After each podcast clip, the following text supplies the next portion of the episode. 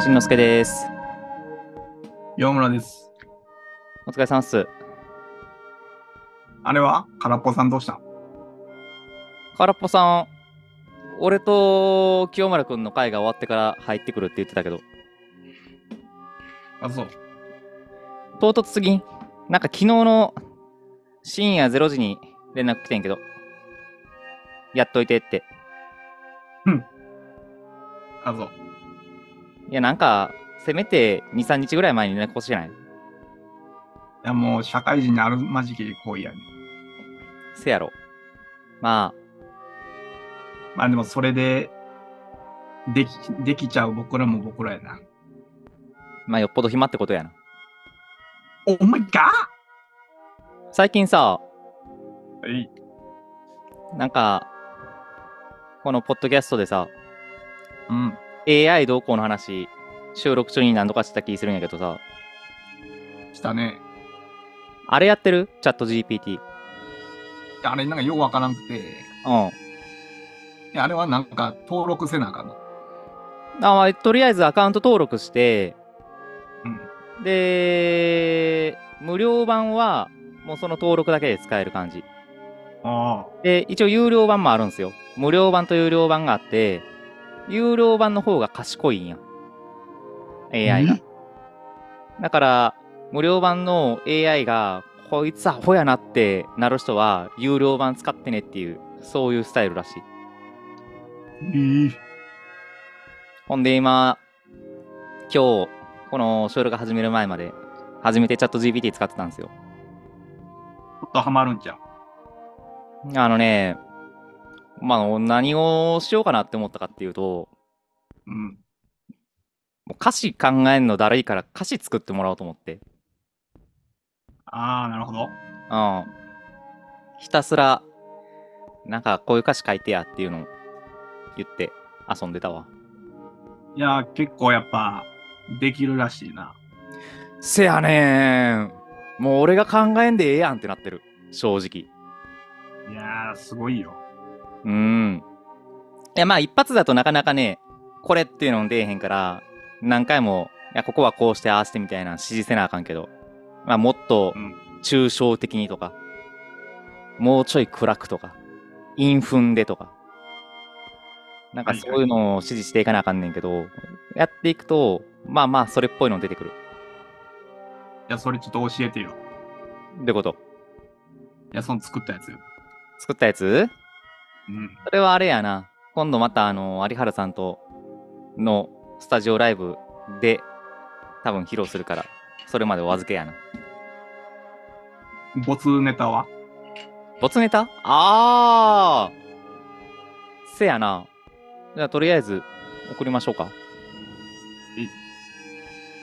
ちなみに、まあ、ちょっと今探してるからさ。はい。なんか、AI にまつわる話してやん。てか音楽は作れへんの。あー曲作って音、楽なんてもう、所詮はピアノの鍵盤の中の音の組み合わせじゃないですか。うん。もう、そういうの AI 得意ちゃう。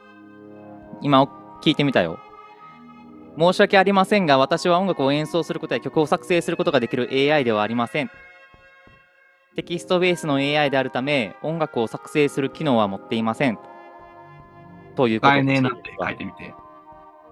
いや、なんか AI, AI いじめや始めが流行ってるらしいから。 AI いじめや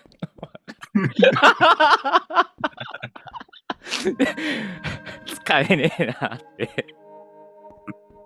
はい、えー私の回答が期待を添えずご不便をおかけしました AI の限界まで完璧なサポートを提供できないこともありますということですこれあれやあなーちょっと画面共有するかうんいや、でも結局は、うんパターンを覚えてるだけやん。自我はないわけよ、AI は。今映ってるあ、映ってる。こんな感じやな。使えねえなや。なんか来たことあるあまあ今ちょっとあれやな。こ例えば、コッコローチ風の歌詞作ってって言ってみ言ってみるあ。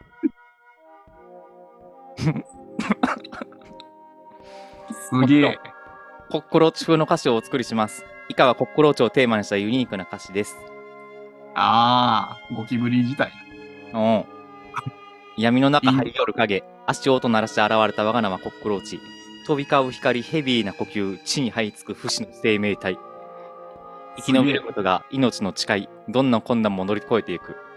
コックローチ、闘志の戦士、生命の奇跡、誇り高く、たくましく戦い抜く、絶対に立ち止まらない。すげえ、これそれっぽいな、で も。生きる、生きる力とか言ってるやん。メタそれルっフォぽーいやな。な。え、これイントロなんなん、これ。イントロは、荒れちゃう。もうチップチップチップチップって言ってんのは、はい、ハットちゃう知らんけど。ええ。これをヒップホップ風にと指示してみると、ヒップホップ風に、コックローチおうおお勝手に映画詞が出てくだ。コックロジウォーリアこれすごいね。コックローチクロールインザダークウィーボール。セッピンインウィーネバーフォールウィースタンドトール。ちゃんとイン踏んでるやん。ー。すげえ。じゃあ、JFAC 作ってくださいって書いて る。JFAC 風の歌詞書いてる。 JFAC 風の歌詞をね。JFAC を書いてって言うても。ああ、不適切や。 JFAC という言葉は不適切な用語であるために、そ れに関連する内容を提供することはできませんと。はい。そうか、そこか。いうことですわ。まあ、この文面やと JFAC が何かは理解してる風やけどな。ああ、でも JFAC とは何かって打つと、私の知識の範囲では JFAC という用語についての情報はありませんと。なんで、いや、それあんたが作った言葉やからやん。でもさ、はい。 Google にこのポッキャが落ちてるわけやんか。せやな。そっから情報拾ってきてないから。あー、まあでもさ、お音楽やからね、言うても。あ音楽ジャンルじゃないや、音楽っていうか、この音声メディアじゃないですか。あ、うん。まあ、さすがに、あれじゃないですか。文字とかじゃないと情報拾えないんじゃないですか。うん。じゃあ最後に、空っぽラジオとはって聞いてみるか。空っぽやん、答えが。うん。これも空っぽラジオという具体的な用語については情報はありませんと。ただし、一般的に空っぽという言葉は何も入っていない空っぽの状態を指すことがあります。また、ラジオという言葉は無線通信を利用して音声や音楽を放送する電子機器を指すことが一般的ですと。なるほどね。ということですわ。すげえな、でも俺な。いや、面白いですよ。清村くんやったらこれ、何使ううーん。どんでん返し系の映画教えてください。あどんでん返し好きなんや、俺。ー、シッシクスセックンススセンス。フライトプランし知らんな。フライトプランだけ知らんわ。俺はフライトプ、シックスセンス、フライトプラン、インセプション、シャッターアイランド、ゴーンガールと、おすすめいただきましたね。フライトプランとシャッターアイランド俺知らんかな。あなるほあ。ど。ゴーンガールのどこがどんでん返しやねんあれ。 確か俺、ゴーンガール何さが、ゴン一緒に見に行かんかったっけ、これ。え、そうやったっけちゃうかったかなあ、ちゃうか。なんか誰かと見に行った気すんねんけどな。あのー、なんか、そうね。まあ、スリラードラマっていうのは間違いないんやけど、何がどんでん返し衝撃的な展開もなかったよな。まあでも、シックスセンスは確かにそうっすね。普通よりインセプションもシャッターアイランドも、もう、そんなでもないからな。うん。そんなのでもないやんって言っとかろう。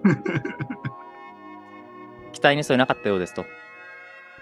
はい。い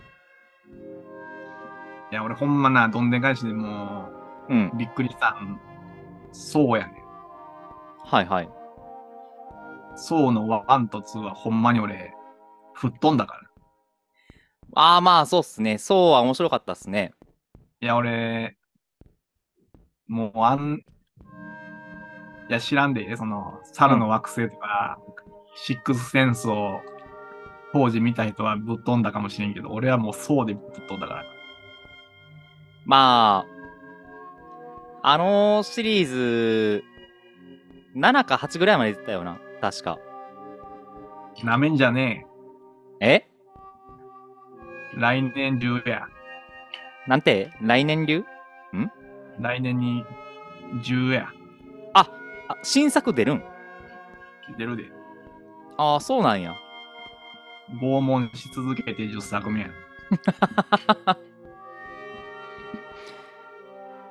その、総10のポスター見てみ。おもろいから。ちょっと待って。そう X で調べて。ポスター。これって今画面共有できてるんポスターないな、画像。あー、俺の見たやつがない。そう X のポスタ出てこないんで。ー。ないんか。ないな、あった。どれこれ どうなってるん全く何がどうなってるかわからんポスターなんやけど、えー男の人が上向いて口開けてその上になんかわからん棒で十字が描かれてるっていうことしかわからんねんけど何これ。いやおそらく、目ん玉引っこ抜きマシーンって言われてるあ、目ん玉吸い出しマシーン。上になんか棒状のものがありますもんねあおじきみたいに、あなるほど目ん玉吸い出しマシーン。うーん。おもろいやん。これは鍛えたいっすね。そう、お前、こ俺が高校の時からあんねんから。いやソウのシリーズ、俺一番衝撃的っていうか、印象に残ってんのあれやな。もう最後ら辺のシリーズでさ、うんあのージクソーの奥さんおるやん。あが、あのーまあ、ネタバレになるけれども、お亡くなりになるやん。あ、うん。あのシーンが一番衝撃的やったな。そんな死に方するっていう死に方やったやん。まあまあ、うん。因果が応報や。なんかシリーズの中で一番気持ち悪かったわ、あれが。いやー、ほんまに。だから AI にさ、はい。そう、いいよって思ってみてや。そう、いいよ。そう、そうがなんて。そうおすすめやでって言っといて。そう、おすすめやで。はい。おすすめやでって言うてんのに、めちゃくちゃそうシリーズをおすすめしてきたよ。会話が成り立っとらへん。お前におすすめしてんねんって。言ってあげるわ。はい。なるほど。私は AI であり、個別の好みや感情を持ちませんので、おすすめとして意見を出すことはできません。まあ、これもちょっと会話慣れとったらんけどな。うん。まあ、あの、今日、あれなんですよね。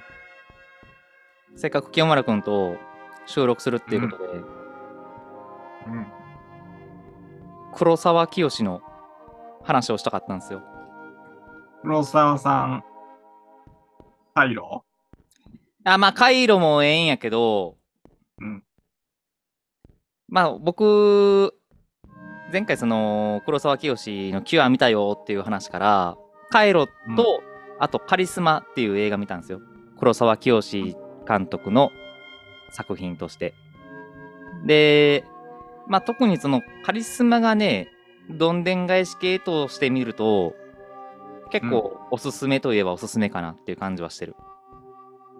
ええあ今のところ、キュア、カリスマ、カイロの順で好きかな。あ、そう。うん。まあ、ちょっとカリスマの、ちょっと紹介させてくださいよ。はい。なんかね、気にまつわる話やね。ああ、そうなんや。で、まあ、主人公が、刑事で、まあ、とあるちょっと問題を起こして、給食処分になってんや。ほんでうん、山ん中に、まあ、ふらーっと給食処分になった後、入っていって、で、その中で一本の木見つけんねん。で、その木が、まあ、パッと見、結構しょぼくれた感じの木なんやけれども、その山の中に、あのーまあ、住んでる人たちが、カリスマとして、祀ってる不思議な木やって。はいはい。そのカリスマとして、この木は守らないといけないという若者。で、このカリスマは森の生態系を狂わせてるんやっていう、よくわからん林業の業者さん。で、また同じような意見で、このカリスマを伐採しないといけないって言ってる学者先生たち。まあなんかいろんなあのカリスマをめぐる集団みたいなのが出てくんねん。で、その集団の中で、元刑事は、こうどうしようかっていう風になっていくわけなんやけれども、まあ、最終的には、まあ、ただの木一本にまつわる話やのに、なんかえらいことが起こっちゃうという感じの映画ですね。おもろそうや。いや、おもろいっすよ。なんか、ほんまにカリスマっていう木、もうほんまに見た目もそんな、なんていうんやろ。まあ、立派でもないし、神秘的でもないのに、謎の魔力みたいなものが秘められてるっていう感じで、うんどんどんなんかみんな行動がおかしなってくんよな。ほいほい。まあ、これはね、あの、ぜひ見ていただきたいですね。見よ。はい、お願いします。で、あとは、カイロっすね。これはね、キヨさんどうやったアイロまあ、ちょっとこれもあの、あらすじ説明しましょうか。ー、まあ、時代背景的には2000年ぐらいの話なんですかね。うんえー今ほどネットが普及してなくって、で、大学生の、まあ、男主人公と、えーまた別に、えー植物販売の会社の従業員の、まあ、若い女性主人公、うん。まあ、主人公が2人いてそれぞれの視点で物語がまあ進んでいくと最初まあその交わることはなく、まあ、それぞれの視点でストーリーが進行していってで最初はその女性主人公からスタートしてなんか同僚がしばらく会社来おへんぞということで怪減になってで自宅に訪問したら魂抜けかけの同僚と出会っていきなりその同僚が目の前で自殺し始めるとおうね、一方大学生側は最近なんとなく PC を入手して、まあ、これから、まあ、初めてインターネットやるぞっていう感じで画面をつけてで接続してみたら映し出されるのは、まあ、さっきのその死んだ同僚さんと同じような感じでちょっとうつろな感じの人々がどこかからかまあ撮影されてる様子が映し出されてると。でストーリーが進むとどうも霊界が幽霊でいっぱいいっぱいになってネットを介して現世に先進行してきていると、まあ、いうことが分かってああ、そうそうそう。そんな話だった。そうそうで最終的にはその男と女の主人公2人がまあ出会ってその進行されたこの世界の中で、まあ、旅をしてで日本を脱出しようとするっていうストーリーやねうん。出会ったうーん。いや、なんかあの、黒い女の人が近づいてくるのが怖かったなっていう。うんそんだけ いや、でもなんか、怖さはあったよ。あー俺さいやなんか、カイロおすすめされたやんか、おい。まあ結構私ビビりなんで、あのまあビビりやけどちょっとあの怖がらさせてくるのが好きみたいなところはあって、結構そういうのを期待してホラー映画毎回見てるんやけど、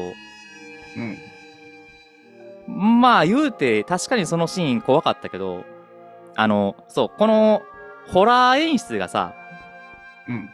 なんかこの人のその特徴的な書き方なんかわからんけど幽霊出てくるやんうん。ひたすら動きがぎこちなくってで超絶、超絶スローモーションじゃない幽霊がだよな。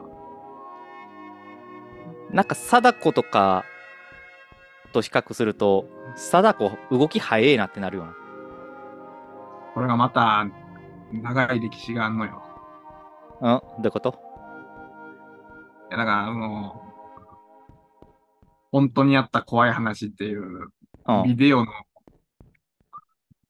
ビデオのね、うんなんか、ホラードキュメンタリー映画みたいなのがあるんよ。うんまあ、有名やん、本当にあった怖い話って。うんそこで何やったっけな、真夏の夜の体育館っていうのを、っていう話があって、真夏の夜の体育館はい何やったかな、ちょっと名前を忘れたけど、うんそれが、その、こ、小中さんっていう J ホラーのうんすごい一級品の人、一級の人がやってんだけど、うんそれがその赤い服の女の人がはいはいめっちゃゆっくり近づいてくるっていう。あで、それがもう、当時 J ホラーあんま人、あんま知られてなかったから、ーうんもうその手法がすごすぎて、ほうほう黒沢さんがめっちゃ感動したらしいです。あそうなんやあそこからの影響なん怖すぎるよ。 は怖すぎるっていうか、もう悔しいってなったらしい。いあそのホラー演出にそうそうそうこんなことを、ね、ずっと黒沢さんはそれ以降、うんその赤い服の女に近づけるためにいろいろ試行錯誤してるみたいな。ああそういうことそうそうそなるほど。まあ、その影響を受けて、まあ、このカイロっていう映画に出てくる幽霊も、まあ、う。うんなんていうんやろ、動きが、まあ、スローモーションであったり、まあ、ちょっとうんぎこちない歩き方してたりとか、っていうのを取り入れてるっていうことなんですかね。まあ、まあ、赤い服の女が黒い服の女に変わっただけうん。で、ちょっと、こけそうになって変な動きするみたいな。うん。も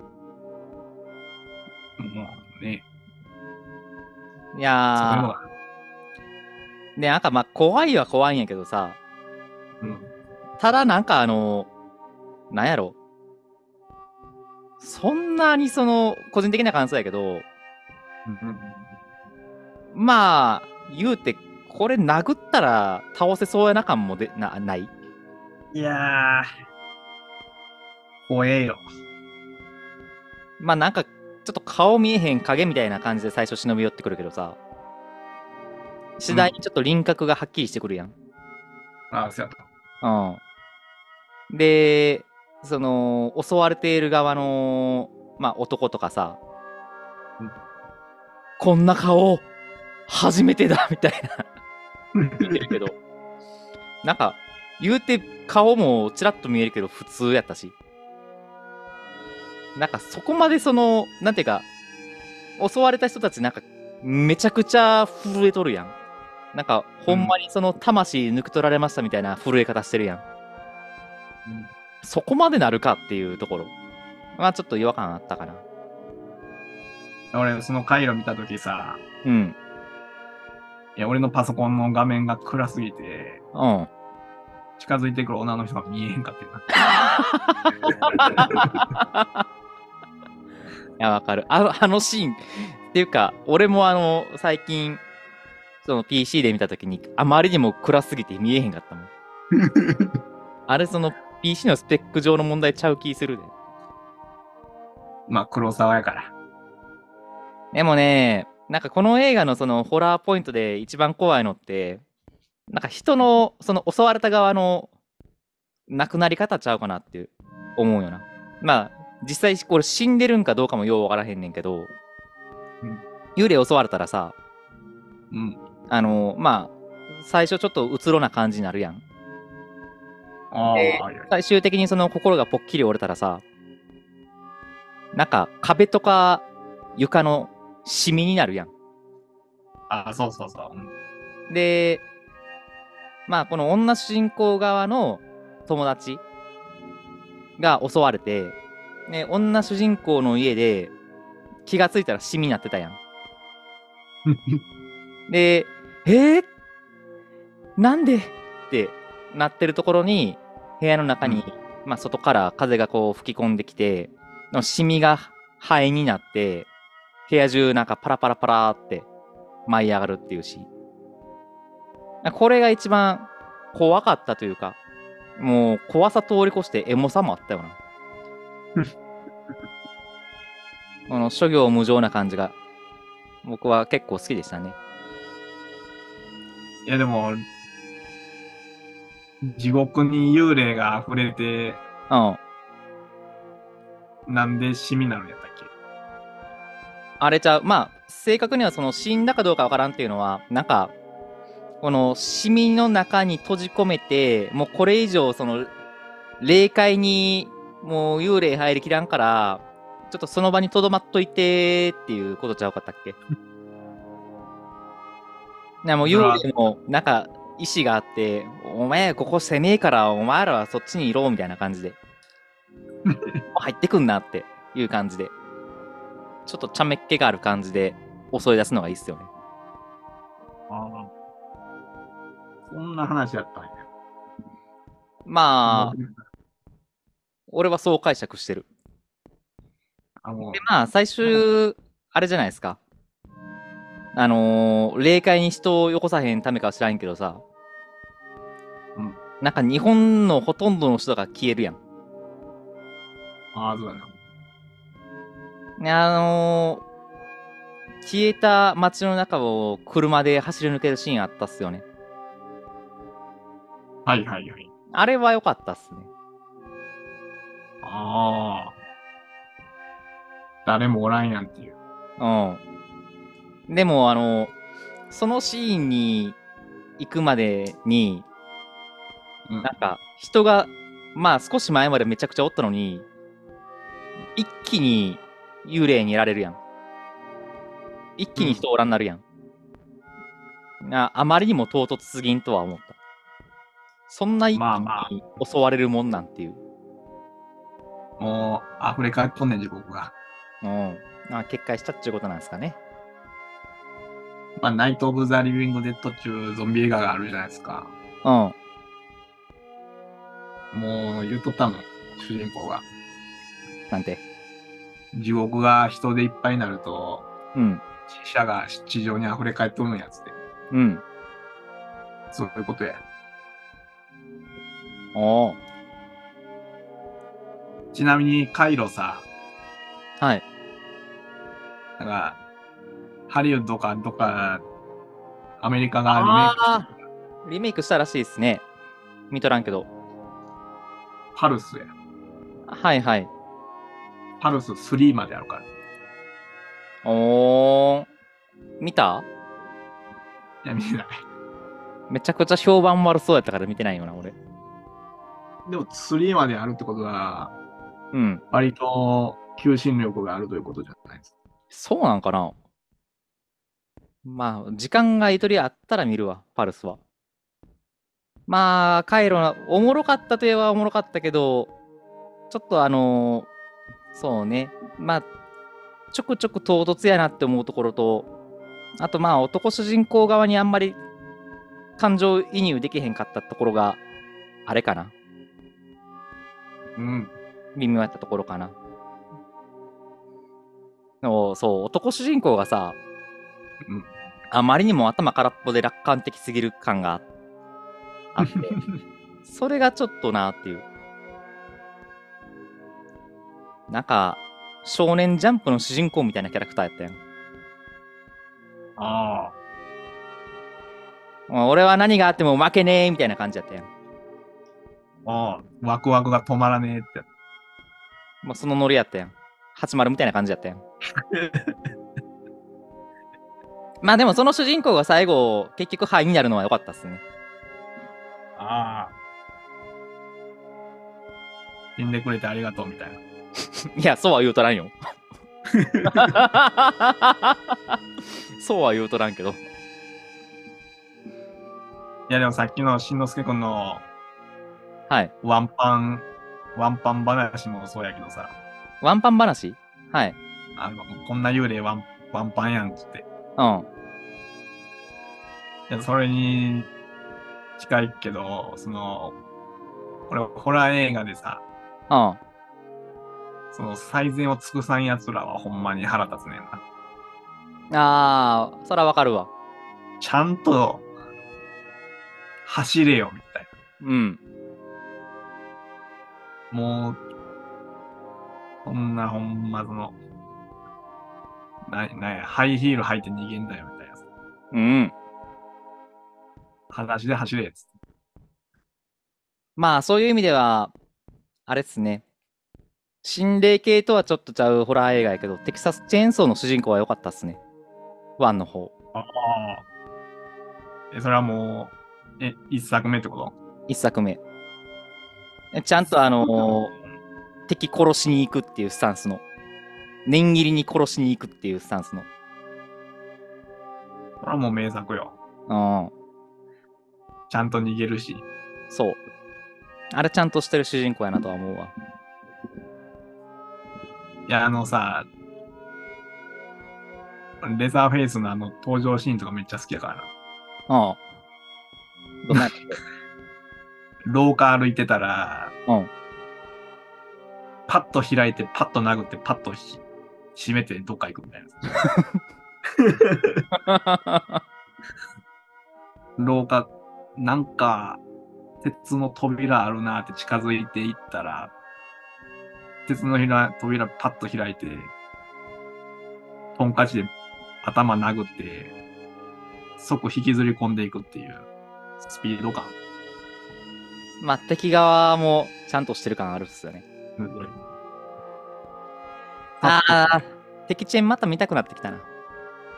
あなんか、ストーリーの導入部分からおもろいんよな、あれ。あのー、なんかナイトクラブかなんかに入って、ウェイってしてる感じのシーンとか。なんかあの辺からちょっと不穏な感じもあるけど、なんか、見てて楽しい感じもするから、好きなんですよね。うんまあでも、バーサーカーと一緒やからね。うんうん。 まあ、広い意味で言ったらな。映画としてなんか敵がね、いやでもまあ、バーサーカーが悪魔の生贄の前にやっとったら、うん。多分歴史は変わっとった、ね。あれ、いつの映画やったっけバーサーカー。バーサーカー2000年や。あ、えもう二十数年前の話ってことあの映画。 2005年とかじゃなかった。あ、そうなん。あ、でもなんか、やっぱあれちゃう。なんか、18年前の映画にしては出来がっていう感じはやっぱするよ。まあ、悪魔の生贄74年やから。うん。 30年後にあれが出て、バーサーカー出てくるとか。まあ、ちょっと時間もないし、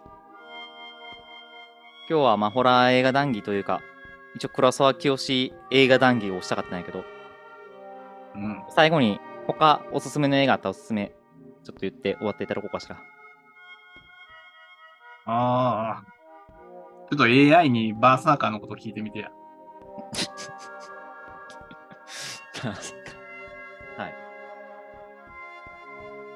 バーサーカーのはいサージェンってかっこよくないですかつって。でも画面共有して、画面共有。もうあと1分しかないけど。あえっとね、バーサーカーについての情報はありませんということでした。聞いて呆れるな、AI が。はい。ほんじゃあ、おしまいということで、えいお疲れ様です。です。